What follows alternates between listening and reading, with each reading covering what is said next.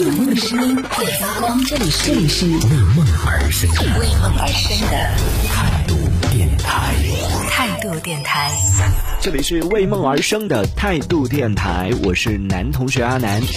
这边有一个双十一的一个数据可以跟大家分享一下啊，因为今年的双十一进行了一个调整嘛，从十月二十一号就已经开战了，所以很多数据呢从十月二十一号的时候就开始统计了。比如说在十月二十一号当天开始付定金的时候呢，付定金的第一天就已经有一千万吨的这个双十一的商品是进入到菜鸟仓了，规模是比二零一九年的时候的双十一呢是整个翻了一番。而当中有一个数据也是非常亮眼呢，我觉得哎，今年可以啊，各位小哥哥们，在这一千万吨的双十一商品当中，其中男性进口彩妆类商品的备货量呢是同比去年是大幅的增长，超过百分之三千。今年怎么大家都爱美了吗？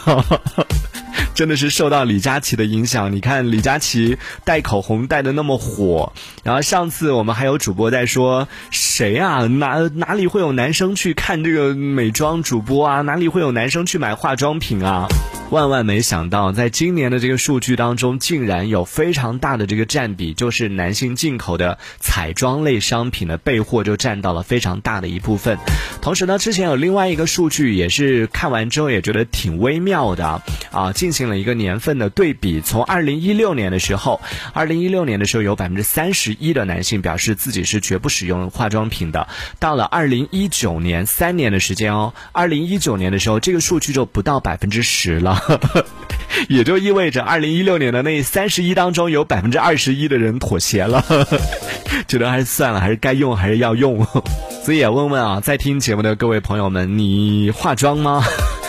当然，这个化妆它可能也有一定的，比如说像什么大宝啊这一类的，我觉得还好。上次听小皮在讲起来的时候，就讲到这个护肤啊，讲到对小皮和迪诺两个人都有讲过啊，都有讲说他们自己也有在护肤方方面有一些小研究，然后也有花了一些钱。但是真的，我想要跟像小皮一样有一样心态的朋友讲一句，就小皮他一度是有去看了一些美妆博主啊什么的，也有想要保养一下自己。也有想要做一些这样的东西，其实我自己的态度呢，我是觉得，就男生你自己来呵护一下自己，保养一下自己，我觉得这是无可厚非的，就没所谓。但是重要的是，如果你要去做这件事情的话，真的一定要舍得花钱。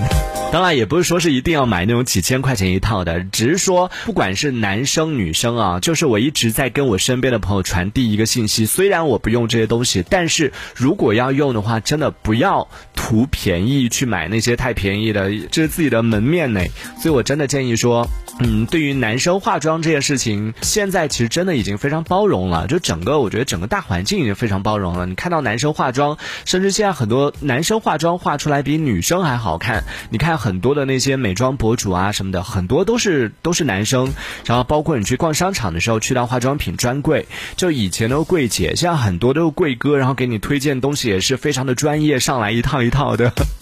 你就觉得哇，好厉害哦！只要你这个用心的去钻研，其实这也我觉得也是一门技术嘛，对吧？所以对于现在化妆这件事情已经非常普遍了，大家也没有说是啊会在因为哎你是男生化妆哦会有各种各样的歧视。啊，或者怎么样，那只能说明那个人也真的是太，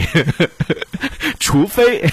除非你真的是化了一个大浓妆，然后出门的话，确实可能会引来一定的这种小骚动，不然的话，大多数情况下，我觉得还算是都可以能接受的吧。就现在男生化妆这件事情，这一小节我们暂时先聊到这里。想要收听更多的精彩内容，可以关注态度电台的直播节目，也可以在微信公众号里关注态度电台，给我们留言。这里是为梦而生的态度电台，我是男同学阿南，我们下次接着聊。